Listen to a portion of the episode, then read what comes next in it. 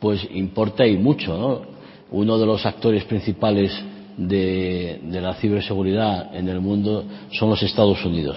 Entonces, esta quinta sesión se titula Retos de la ciberseguridad para el siglo XXI. La carrera nuclear en la que competían Estados Unidos y Rusia generó lo que se llamó la doctrina de la destrucción mutua asegurada, que disuadió del empleo del arma nuclear. Descartado el juego de la aniquilación, ahora la amenaza busca injerencias de distinta graduación que puedan afectar a la base misma del sistema democrático. Con las elecciones norteamericanas de noviembre de 2020 como horizonte de proximidad y el recuerdo de los comicios de 2016 como telón de fondo, Washington y Moscú juegan su partida en un tablero que difiere del de 40 años atrás, subidos al escenario de las nuevas tecnologías que amplifican los impactos y permiten planificarlos con mayor precisión. Para hablar de estos y otros asuntos que interesan y mucho a la administración norteamericana, a la administración de los Estados Unidos, está con nosotros en este seminario Madeleine Moltelmans, directora principal para política de seguridad del Departamento de Defensa de los Estados Unidos. Eh, Mrs. Mortelman, hello.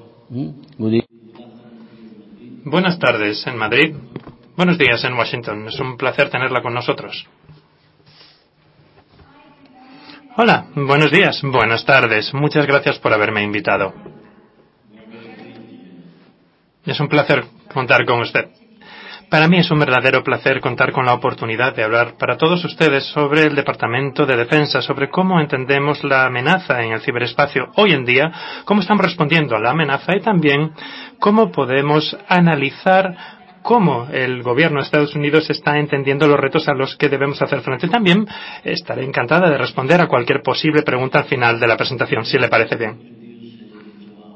Será un placer para mí presentarle presentar su perfil a todos nuestros eh, distinguidos eh, periodistas y compañeros que están aquí presentes y todos los que nos están viendo online. Madeleine Mortelmans es la directora principal para política de ciberseguridad del Departamento de Defensa de Estados Unidos. Ha trabajado en la oficina del secretario de Defensa desde 2004, ocupando distintos roles, ofreciendo pautas sobre las actividades online y también sobre la cooperación internacional, el compromiso con socios internacionales, organizaciones internacionales y también la implementación de la estrategia del Departamento de Defensa y sus planes, incluyendo los que están relacionados con las fuerzas del ciberespacio, sus capacidades y también su utilización. Madeleine ha trabajado en la oficina del secretario de Defensa desde 2004 en distintos roles, incluyendo el cargo de asistente especial de dos subsecretarios y asesorando también sobre estrategias y presupuestos. Anteriormente había sido contratista de la Agencia de Reducción de Amenazas de Defensa y antes de eso antes de unirse a la Oficina de Ciberseguridad, estuvo asignada a la misión de Estados Unidos ante la Organización para la Seguridad y la Cooperación de Europa.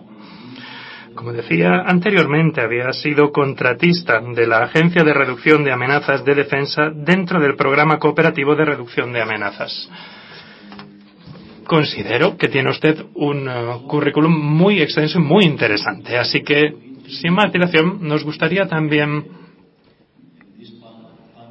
presentar este panel con una pregunta.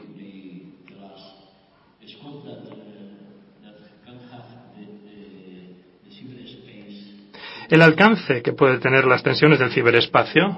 Hemos hablado antiguamente sobre la mutua destrucción asegurada. La pregunta es, ¿cree usted que el ciberespacio puede alcanzar estas capacidades? Es decir, ¿podemos llegar a esa mutua destrucción asegurada?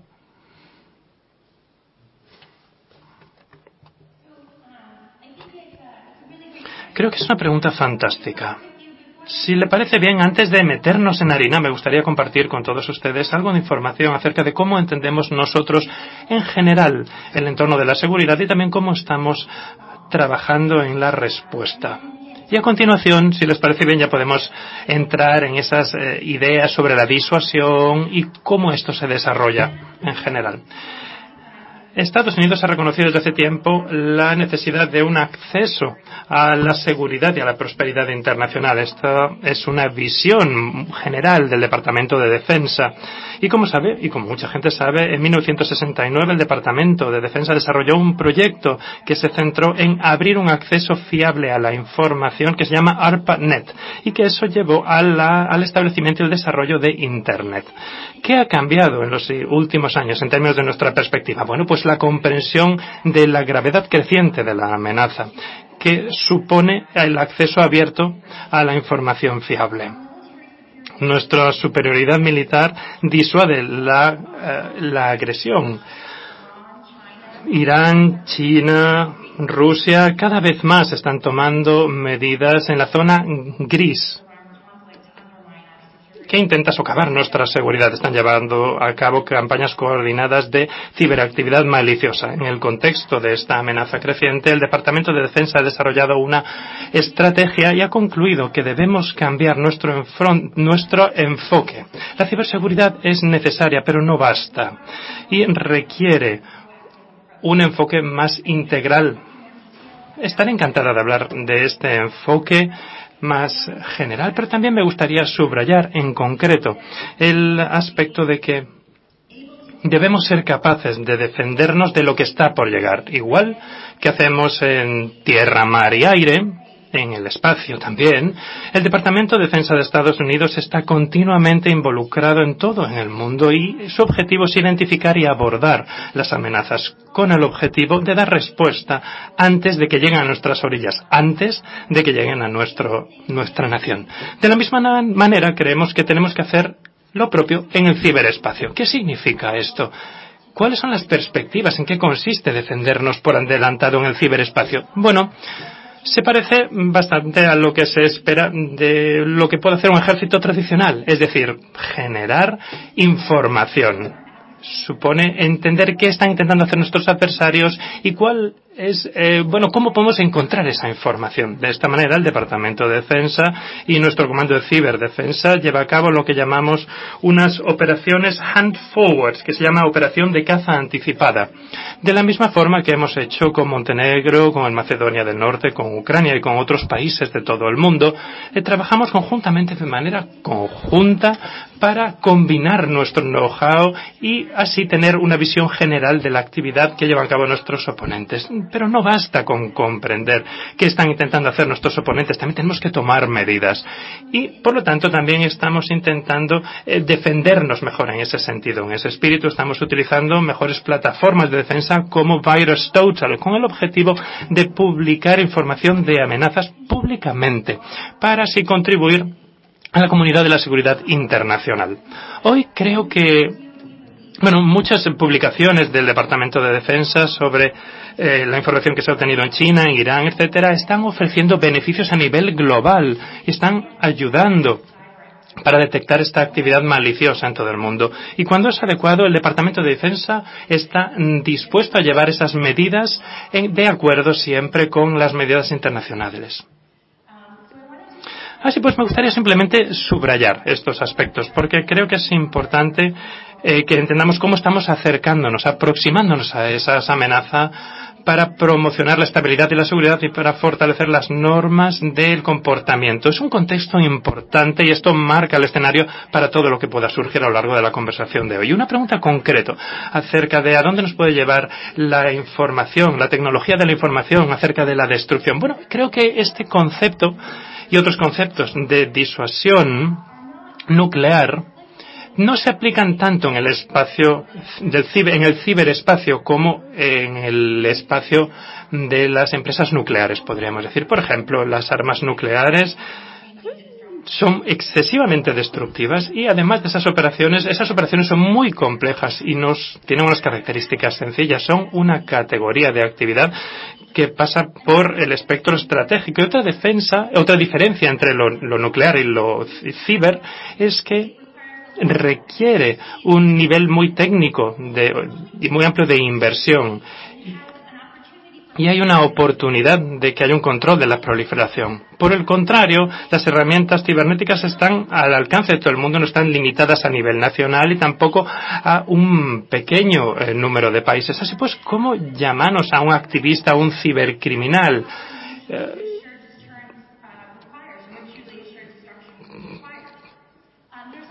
Bueno, también hay una diferencia en cuanto a la atribución. En cuanto a armas nucleares, hay un camino muy claro hacia la atribución que se puede hacer de una forma muy puntual. El campo cibernético es más complejo porque tiene que ver con la idea de que habrá una respuesta asegurada, digamos, ligeramente más complicada. Y ya por último, el hecho es que la total disuasión de la mutua destrucción asegurada es imposible en el ciberespacio porque las herramientas cibernéticas solo están disponibles, están disponibles y están siempre en uso. Es decir, que es un principio establecido que una operación cibernética puede constituir un acto de guerra o un uso de la fuerza. La perspectiva es que un ataque se basa en los efectos que están provocados y no tanto en los medios a través de los cuales se consigue. Subrayamos que la OTAN ha confirmado el artículo 5 se podría aplicar en un ciberataque. Asimismo, un ciberataque no necesariamente necesita una ciberrespuesta,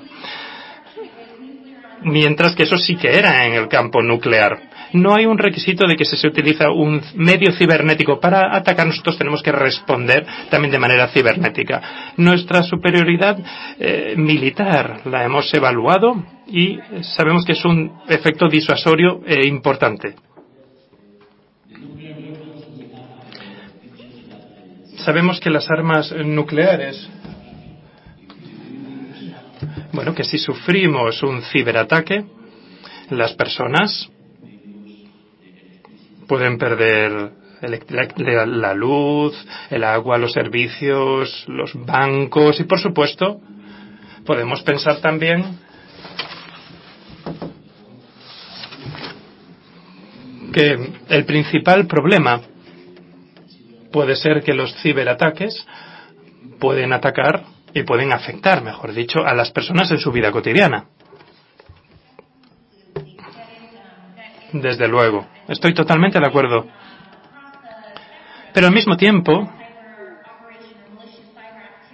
en el campo de qué puede ser una operación cibernética maliciosa, hay muy pocos cambios tácticos de ceros y unos hasta que llegamos a lo que ha descrito usted. Y sin duda hemos visto ejemplos claros del uso de los adversarios de la ciberactividad maliciosa que ha afectado a los servicios de infraestructura clave para los ciudadanos.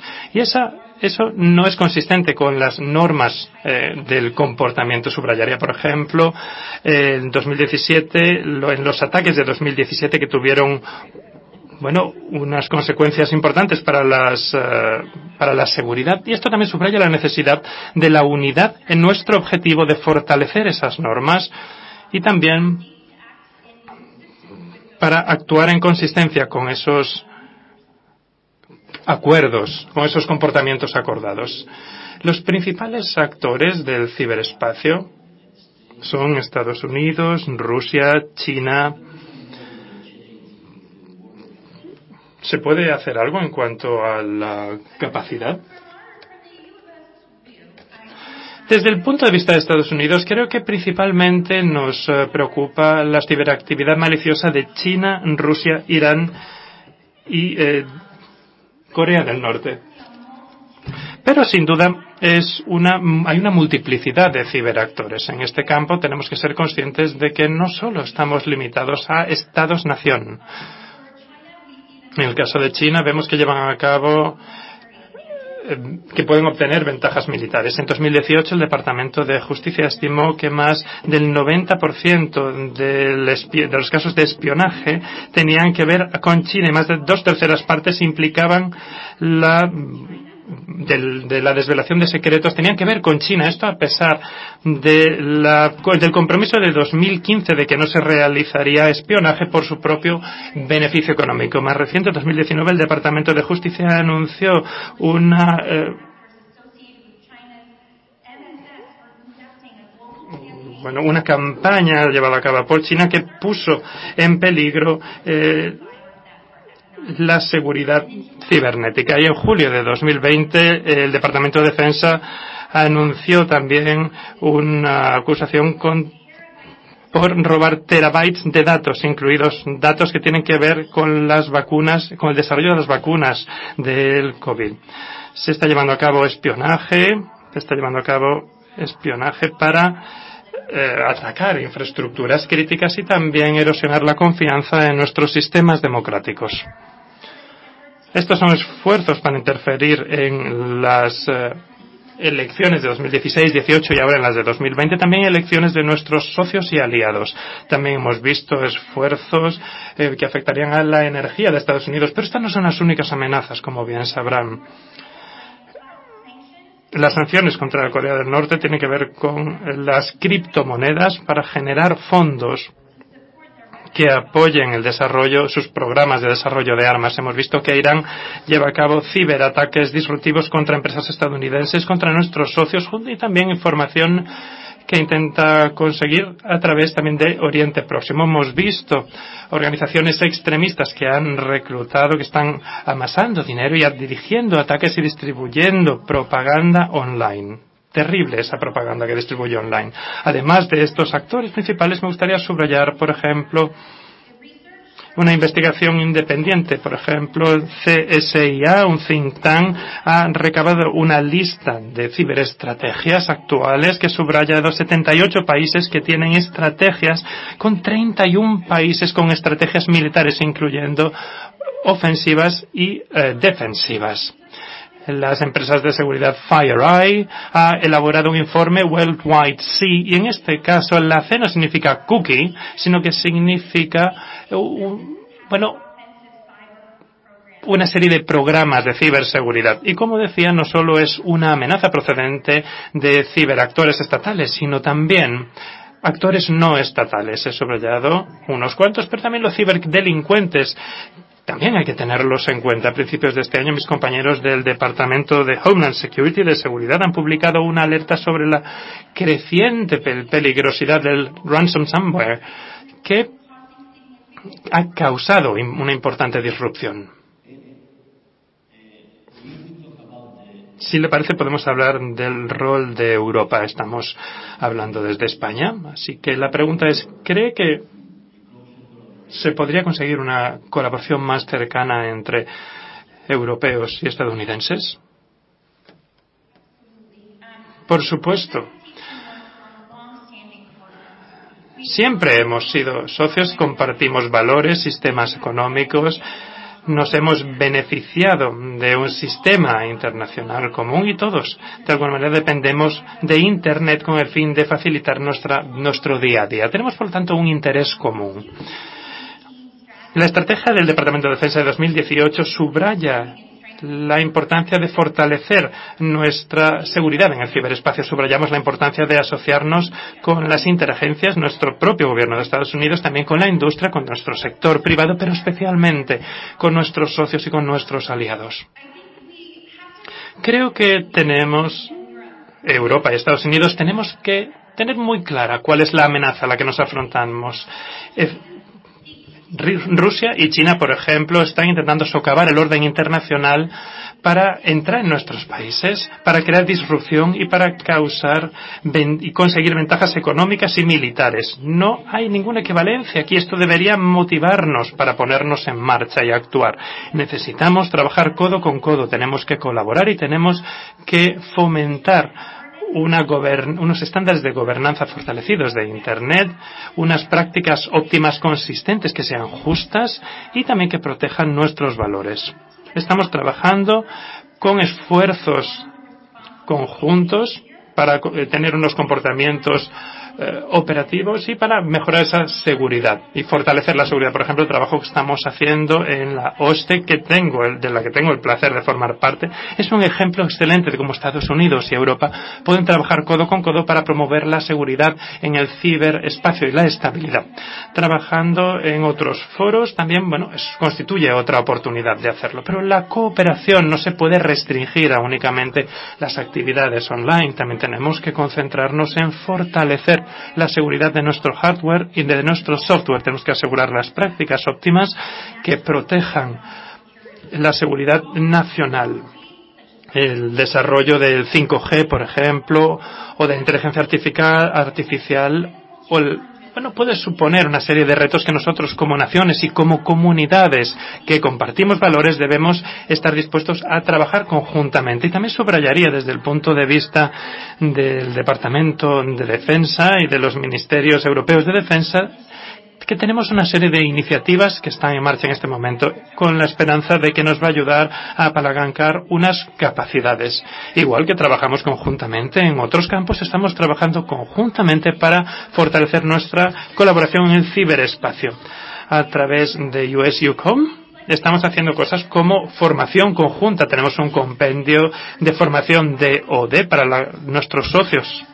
Llevamos a cabo también un curso verdaderamente increíble en Marshall Central en Garmisch, en Alemania, sobre estudios de ciberseguridad que aunan políticas y aspectos técnicos y a expertos de toda Europa para fortalecer nuestro, nuestra comprensión común acerca de las amenazas a las que nos, a lo que nos enfrentamos.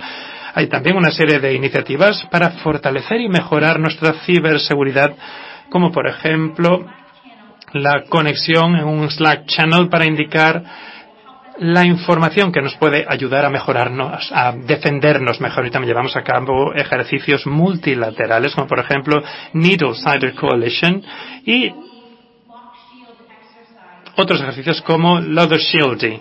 Ahora me gustaría subrayar también que Estados Unidos subraya y participa en una serie de equipos internacionales. Y de todas maneras, todos son formas de colaborar para asegurarnos de que tenemos las políticas, los estándares, los marcos adecuados internacionales para permitir la seguridad y la estabilidad internacional y también el Ministerio de Defensa, que esté al nivel del Departamento de Defensa, hay que llevar a cabo una serie de operaciones en ciberespacio igual que hacemos en otros campos, que aseguren nuestra superioridad militar y nuestra capacidad militar. Aquí en España estamos muy orgullosos de decir que colaboramos con Estados Unidos. Veamos, trabaja usted en el Pentágono, en el Departamento de Defensa, hemos hablado de defensa, de seguridad, pero eh, a usted le preocupa enormemente la economía, el comercio, los negocios, es decir, los objetivos de, de los ataques terroristas, ¿no es así? Sí, desde luego. Creo que una de las consideraciones claves sobre el campo cibernético es que eh, forma parte intrínsecamente de la vida cotidiana de los estadounidenses, de nuestros socios europeos y que, bueno, es el telón de fondo que nos ha permitido en gran medida nuestro éxito económico. Y aunque hay una serie de implicaciones económicas, en el campo cibernético sobre, por ejemplo, los niveles de armas. Creo que es clave, o tan clave como cualquier otro aspecto de nuestras vidas. En ese sentido, cuando se aumenta la dependencia, también se aumenta la vulnerabilidad. Cuanto más conectados estemos, más vulnerables somos. Y nosotros llevamos en, primera línea de batalla de la tecnología mucho tiempo y estamos orgullosos de ello, pero eso también supone una serie de riesgos y de vulnerabilidades. Somos plenamente conscientes de, de, esto en el Departamento de Defensa y creemos que tenemos que ser capaces, como está escrito en nuestra estrategia, subrayamos la misión tan importante que tenemos de defender la nación, así lo decimos. El requisito es que tenemos que estar preparados para proteger nuestra infraestructura crítica de un ataque con consecuencias significativas. Y reconocemos que, bueno, en el foro que he mencionado antes, la necesidad de comprender a fondo qué están intentando hacer nuestros adversarios. Y también cuáles son sus técnicas, las técnicas que están empleando para ayudar a nuestros socios, a el eh, Homeland Security, el Departamento de Seguridad, y de esta manera todos podremos estar mejor dotados y de esta manera, si hace falta que actuemos, estaremos mejor preparados para actuar. Asimismo, también guía cómo afrontamos lo que hacemos. Repito una y otra vez las necesidades de tener un verdadero comportamiento correcto, porque eso eh, nos lleva a comprender nuestro papel en el ciberespacio, que es promover y fortalecer las normas, porque esto va a beneficiar esto va a contribuir a la seguridad y a la estabilidad en el ciberespacio, que a su vez va a conseguir una economía, una, una prosperidad económica que va a permitir que funcionen bien nuestras sociedades. Bueno, eh, usted y a nosotros les preocupa mucho el riesgo que plantea el ciberespacio, pero la sociedad está, es consciente de este riesgo. Las redes sociales, las películas, los vídeos realmente complican la percepción real de estas amenazas, ¿verdad? Bueno, pues sí, es una muy buena pregunta. Creo que de muchas maneras las películas y los vídeos sí que complican la cosa en lo que se refiere a presentar una narrativa que quizás simplifica demasiado la situación, simplifica demasiado lo que es una ciberoperación, porque lo muestran como cosas fáciles y cosas al alcance de cualquiera, pero en la televisión en realidad siempre se simplifican las cosas. Eh, este es un terreno muy complejo y comprender, seas un ciudadano privado, una empresa, un gobierno, comprender el punto hasta que el punto en el que dependes de lo digital es realmente muy importante. Y también hay que decir que no solamente son las acciones que se plantean en el ciberespacio, sino cómo el dominio digital se puede utilizar para amplificar eh, mensajes, ¿no? Relativos a la interferencia internacional, para sembrar la discordia. Y el dominio cibernético, de alguna forma, derriba fronteras y entonces esta comunicación libre que valoramos tanto también puede ser explotada y aprovechada por nuestros enemigos. En el, en el Departamento de Defensa hablamos de la ecuación eh, que está integrada por vulnerabilidad, amenaza e impacto. Las vulnerabilidades son cada vez mayores según avanzamos hacia mayores tecnologías. Cada vez más utilizamos más tecnologías más avanzadas, más sofisticadas y también metemos más datos online. Por lo tanto, esto crea más vulnerabilidades y también plantea impactos mayores si sucede cualquier problema. Y el riesgo no va a ser otra cosa que crecer según adoptemos el Internet de las cosas y avancemos hacia el entorno 5G. Pero también nuestras amenazas están creciendo. Eh, la escala y el alcance de lo que están haciendo nuestros enemigos es cada vez mayor. Por lo tanto, esto lo vemos realmente como un reto importante. Y creo que en todo el mundo tenemos que comprender mejor todo esto. Pero dicho esto, no quiero centrarme solo en uh, meterle miedo a la gente, porque no está todo perdido. Y muchas veces eh, se dice que lo importante es elegir bien. Y cuando nos eh, fijamos en la historia de las eh, incidencias cibernéticas del pasado reciente, pues siempre se ha explotado las vulnerabilidades conocidas con parches disponibles que ya estaban disponibles. O sea que ya había una solución que una buena ciberseguridad y un software actualizado pues eh, eran capaces de mitigar el impacto. Siempre uh,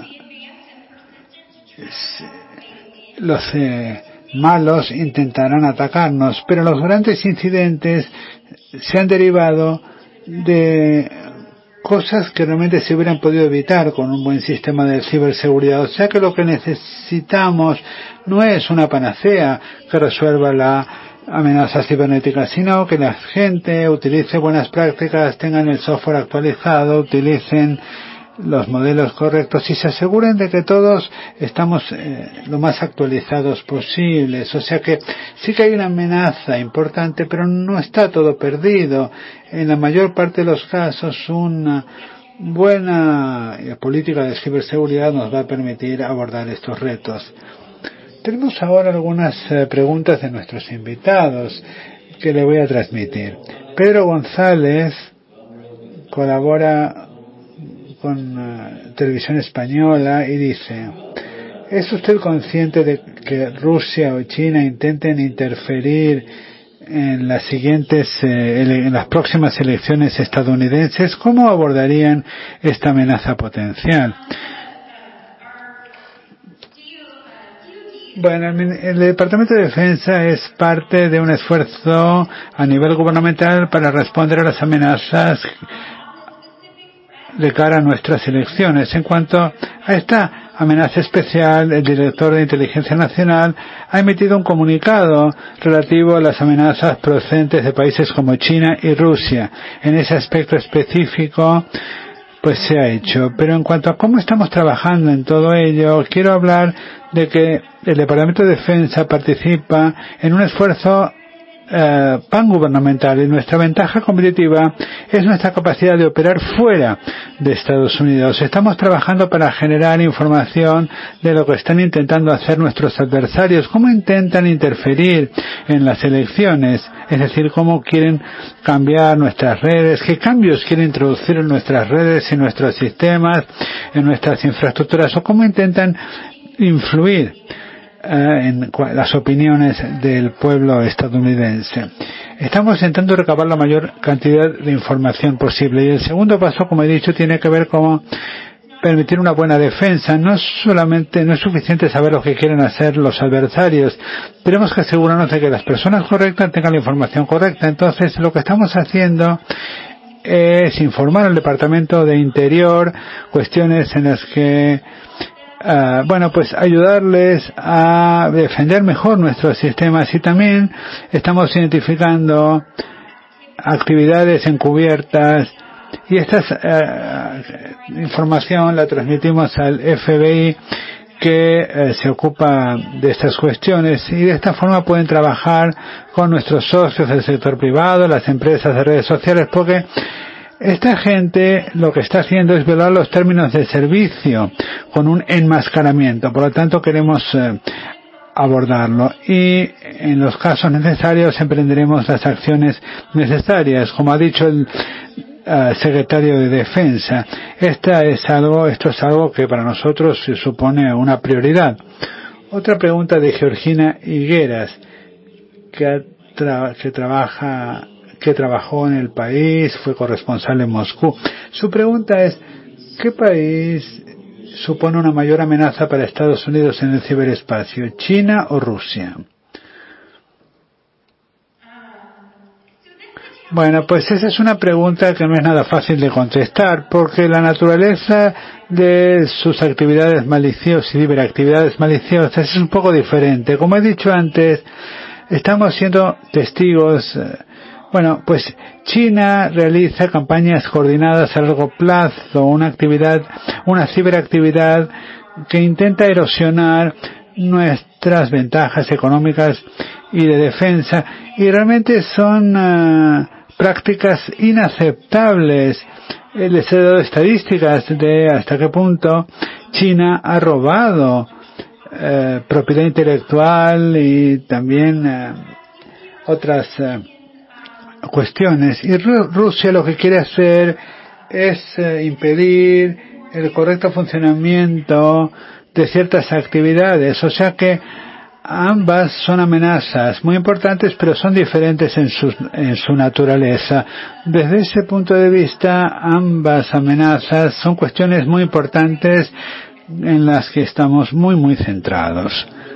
Alejandro Grosso Grazioli pregunta, ¿Quién es el líder en el ámbito de la ciberseguridad en, entre las agencias de Estados Unidos? El Departamento de Defensa, la CIA, el Departamento de Interior. ¿Cómo se coordinan las distintas agencias? Bueno, pues realmente tenemos una estructura muy complicada dentro del gobierno estadounidense. Cada ministerio, cada agencia tiene un papel distinto. El Departamento de Interior es el departamento que se ocupa de la protección de nuestras infraestructuras críticas. Eh, tienen eh, una agencia que se llama CISA que es responsable de ello y ah, trabajan con nuestro sector de, la, de infraestructuras para pues advertirles de posibles amenazas. Y luego también hay agencias de, sectoriales que trabajan en distintos sectores. Por ejemplo el departamento de defensa es uh, básicamente la agencia que atiende la defensa en el sector industrial. Y trabajamos con nuestros partners para asegurarnos de que cumple con nuestras normas y para asegurarnos de que se protege la información. El FBI se ocupa de la investigación de los eh, de, delitos cibernéticos, el espionaje cibernético. El Departamento de Defensa, como sabéis, se ocupa de operaciones militares. Por lo tanto, cada organización tiene su propio, sus propias tareas y trabajamos en equipo realmente para abordar estos retos y estas amenazas, aprovechando nuestras ventajas competitivas, es decir, uh, las elecciones, por ejemplo, son un ejemplo excelente donde tenemos un nivel impresionante de coordinación y de cooperación para asegurarnos de poner toda la carne en el asador para avanzar hacia un resultado óptimo. Eh, nuestra estrategia, nuestra ciberestrategia 2018, que fue la primera en 18 años, articula la forma en la que trabajamos juntos y los objetivos que deseamos cumplir. Desde las Islas Canarias, y le sugiero que las visite porque son uh, muy bonitas, tenemos un analista joven, Alberto, que envía una pregunta. ¿Tiene miedo usted de que China podría interferir cibernéticamente en el proceso político del 2020 en Estados Unidos? ¿O para tomar represalias de alguna forma por la política arancelaria de Estados Unidos? Bueno, pues el director de Inteligencia Nacional ha publicado una declaración que caracteriza precisamente la forma en la que percibimos las amenazas de nuestros adversarios. Por lo tanto, me gustaría que lean esta declaración. Yo soy una técnico, o sea que no pues uh, me refiero normalmente a temas políticos. Ana Alonso de independent.com dice, habla de las vulnerabilidades eh, y de esta era del coronavirus. Ahora hay más ciberataques que antes y son más serios los ciberataques en esta era del coronavirus. Bueno, creo que todo esto tiene que ver con el tema de los delitos cibernéticos, que realmente eh, es algo de lo que se ocupan mis colegas del FBI. Ellos trabajan en esta cuestión. La perspectiva del Departamento de Defensa les puedo decir que es que nosotros lo que hemos hecho es intentar que la gente trabaje desde sus domicilios y que uh, estén conectadas. Pero claro, cuanto más redes tengan, cuanto más distribuidas estén tus operaciones, más eh, vulnerable eres ante cualquier ataque cibernético. Por lo tanto, sí, eh, existe ahora un desafío añadido, ¿no? A lo ahora que estamos trabajando de forma remota, de forma distribuida en esta era del COVID. Pero, pues eh, todo esto uh, mis compañeros han hecho un trabajo fantástico para permitirnos que trabajemos de forma remota, uh, de forma segura, pero el Departamento de Defensa está acostumbrado a este tipo de operaciones distribuidas y por eso creo que tendremos éxito en esta cuestión. Marcos pregunta, ¿cuál es el papel de Sudamérica en la ciberdefensa? Bueno, Creo que desde nuestro punto de vista nuestros socios de Sudamérica realmente son una, son socios críticos para nosotros. Y tenemos una serie de alianzas y colaboraciones con ellos centradas en abordar amenazas tanto en la región y también hay muchos expertos tecnológicos y mucho, muchas alianzas bilaterales que además queremos ampliar en el sector cibernético en cuanto a su cosmovisión realmente no puedo hablar por ellos pero sí que estamos encantados de trabajar codo a codo con ellos y nos estamos impacientes de participar en eh, un diálogo en el hemisferio occidental con la región en su conjunto. Creo que la semana próxima se, produ se producirán diálogos en ese sentido. Roberto Usal pregunta, ¿el sistema financiero de Estados Unidos también depende mucho del espacio cibernético? ¿Qué tiene usted que decir de todo esto? Eh, no creo haberle entendido correctamente su pregunta.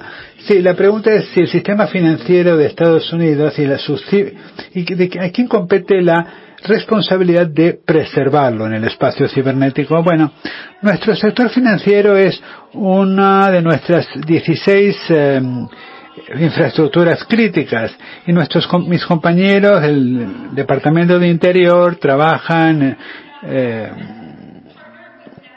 concienzudamente en esto. Y luego está el Departamento del Tesoro, que es una agencia específica para el sector financiero y tienen una alianza muy robusta con el sector financiero. Colaboran muchísimo con empresas y también con el, eh, el eh, Consejo de Uso Compartido de la Información del sector financiero. ha habido una serie de programas piloto para promover el trabajo estrecho entre el sector financiero, el Departamento de Interior, para comprender un poco las, las amenazas a las que se enfrentan y pues eh, intentar ayudar a generar mmm, mayor información que les pueda ayudar a defenderse y asegurarse de que estén mejor preparados. Trabajamos de forma activa con una serie de sectores para asegurarnos de entender cabalmente sus necesidades. Trabajamos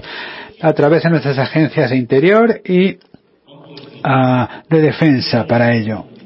La, una pregunta, la cooperación entre la administración y las grandes empresas va bien por ejemplo, con Facebook, con Microsoft, con todos estos grandes, estas grandes empresas eh, cibernéticas, eh, les facilitan la información que ustedes necesitan para evitar ciberataques? Bueno,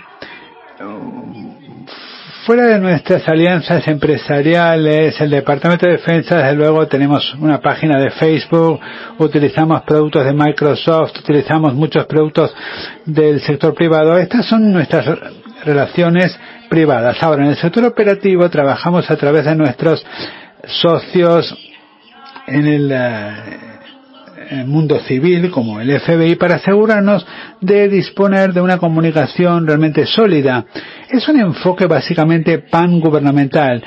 El FBI tiene una alianza a largo plazo en las empresas, por ejemplo, de redes sociales, a la hora de comunicar pues actividades que puedan estar sucediendo online y el Departamento de Defensa tenemos una alianza a nuestra vez con el FBI y también de alguna forma les ayudamos con la información que nosotros recogemos. Luego también si hay una incidencia con amenazas, por ejemplo, trabajamos con el Departamento de Interior para asegurarnos de que tienen la información correcta para dirigirse a los sectores adecuados, a las empresas adecuadas para que la comunidad en su conjunto est esté protegida. Y también cada vez eh, publicamos más información propia, en coordinación también con nuestros compañeros del FBI y del Ministerio de Interior.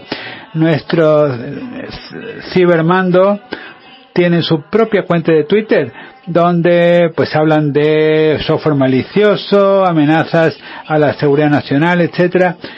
Y muchas veces otros también organismos utilizan las redes sociales lo que queremos es que la comunidad tenga la información adecuada en el momento adecuado para que la defensa sea lo mejor posible. Hay otra persona que pregunta, buenos días, ¿cómo conceptualiza usted las amenazas híbridas en el ciberespacio? Dedicamos mucho tiempo pensando en las ciberamenazas, en las ciberactividades maliciosas, la actividad que está por debajo, las actividades que están por debajo del umbral, ¿no? De nuestros, uh, nuestras capacidades. Y, como, y en nuestra revisión del 2018 nos dimos cuenta de que no podemos analizar los incidentes como actividades individuales, hay que analizarlos como campañas coordinadas que se llevan a cabo como parte de un esfuerzo estratégico para ganar una ventaja asimétrica económica, de defensa, etcétera. Si nos fijamos, por ejemplo, en eh, las fugas de información industrial, si nos fijamos en ellos como incidentes aislados, quizás no sean tan preocupantes, pero claro, si los analizas de forma colectiva y analizas el impacto que tienen, es interesante ver que según tomaban este trozo de información clasificada y este otro y este otro, de forma colectiva, ya podían obtener información muy, muy importante sobre nuestros sistemas de armamento y esto era inaceptable. Teníamos que ser más proactivos, tanto en términos de cómo defendemos las cosas y en otros ámbitos también. Eh, eh, en 2018 hablábamos de defender nuestra información, es decir, donde quiera que esté, pero también decidimos ser más, proactivos en cuanto a nuestra respuesta. Estos actos hay que eh, analizarlos por lo que son, es decir, actos coordinados. No se pueden analizar de forma aislada.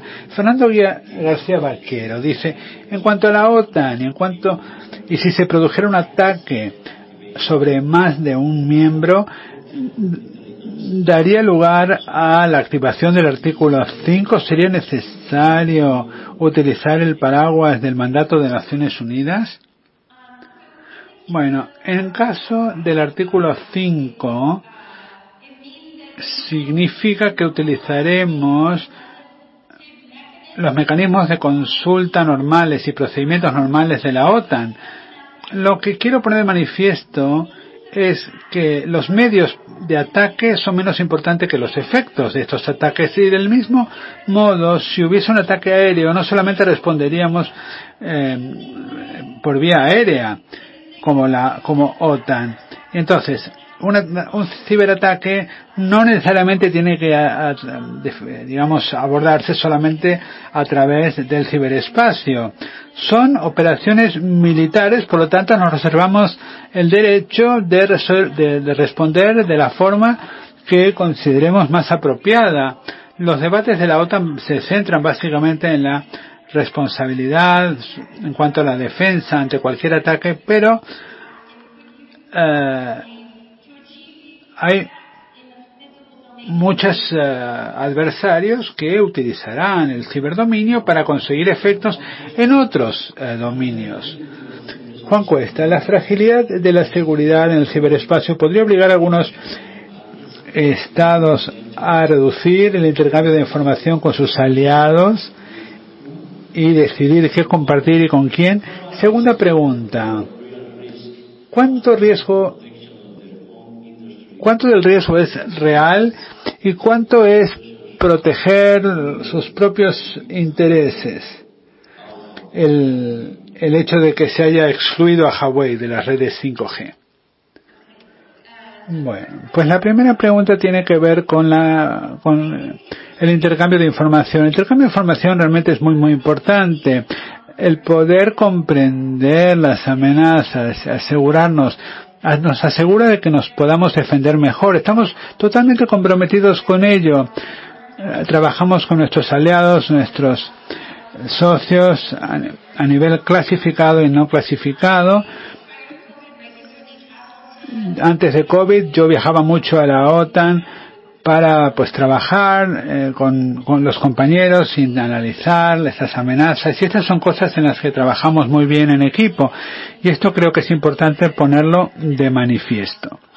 Ahora en cuanto al 5G, realmente es un riesgo importante. Yo creo que, como he dicho antes, tenemos que tener muy clara cuál es la amenaza. Cuando mm, analizamos eh, el abanico de cuestiones relacionadas con la tecnología 5G con su aplicación.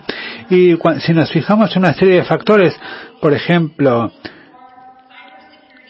las, las, prácticas deficientes de Huawei en materia de ciberseguridad y las leyes de seguridad de China que requiere que cualquier empresa china proporcione cualquier tipo de información que le solicite el gobierno chino, pues realmente cualquier otro país tiene que plantearse si ese nivel de riesgo es aceptable.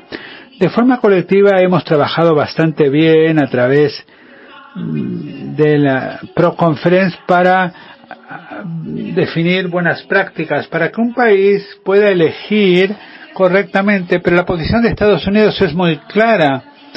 No es algo.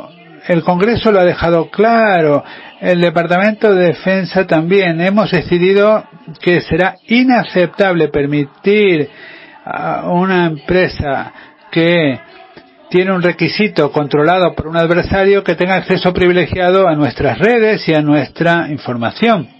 Eso no se puede permitir. Y cuando lo plasmas de esa forma, de esa forma clara, realmente para nosotros es una elección realmente muy clara. Nos quedan dos últimas preguntas ya para acabar. De Marcos. ¿Cómo abordan ustedes ¿Cómo determinan si un ataque realmente es un ataque o una estrategia psicológica? Bueno, lo que se refiere a las influencias eh, que vienen del extranjero, un aspecto clave que tenemos que tener en cuenta es que no, no analizamos la información. En Estados Unidos tenemos eh, unas leyes que garantizan la libertad de expresión y esto incluye el derecho de recibir cualquier tipo de información. Es la primera vez que hicieron nuestros padres fundadores garantizar la libertad de expresión. Es, y, esto para nosotros es súper importante y en todo lo que hacemos nos esforzamos por protegerlo. Por tanto, no se trata de la información, se trata de los actores. Hay actores, adversarios extranjeros, agentes extranjeros que lo que quieren es de forma encubierta ejercer su influencia. Por lo tanto, lo importante es exponerlos, desenmascararlos y ponérselo difícil para que no puedan ocultar lo que intentan hacer. No tiene que ver con la información, tiene que ver con el hecho de que son actores extranjeros. La última pregunta de Julián. ¿Cómo puede los países periféricos que no tienen la posibilidad de acceder a acciones coordinadas protegerse de las campañas de desinformación que vienen del extranjero. Bueno, yo he visto unos estudios muy interesantes sobre esto. Hay unos trabajos, por ejemplo, del Consejo Atlántico ha trabajado bastante sobre esta cuestión, hablando de cómo eh, los países se pueden defender mejor. Todo tiene que ver con informar al público y educar al público acerca de las amenazas y permitir el pensamiento crítico. Esto está un poco fuera de lo que hacemos nosotros, pero sí que les recomiendo estos textos del Consejo Atlántico porque realmente este trabajo es muy interesante. Algunos, algunos países en Europa llevan enfrentándose a este desafío mucho tiempo el ciberdominio no fue el que creó este problema, simplemente lo amplió y creó nuevos, nuevos vectores del problema. Y si nos fijamos en lo que sucedía históricamente, tenemos mucho que aprender de nuestro propio pasado para luchar contra estas amenazas. Tenemos una pregunta más que me acaba de llegar, no sé si tiene usted tiempo para contestarla. Esta sí ya es la última es de Daniel Galbache de Buenos Aires, en Argentina, una ciudad maravillosa.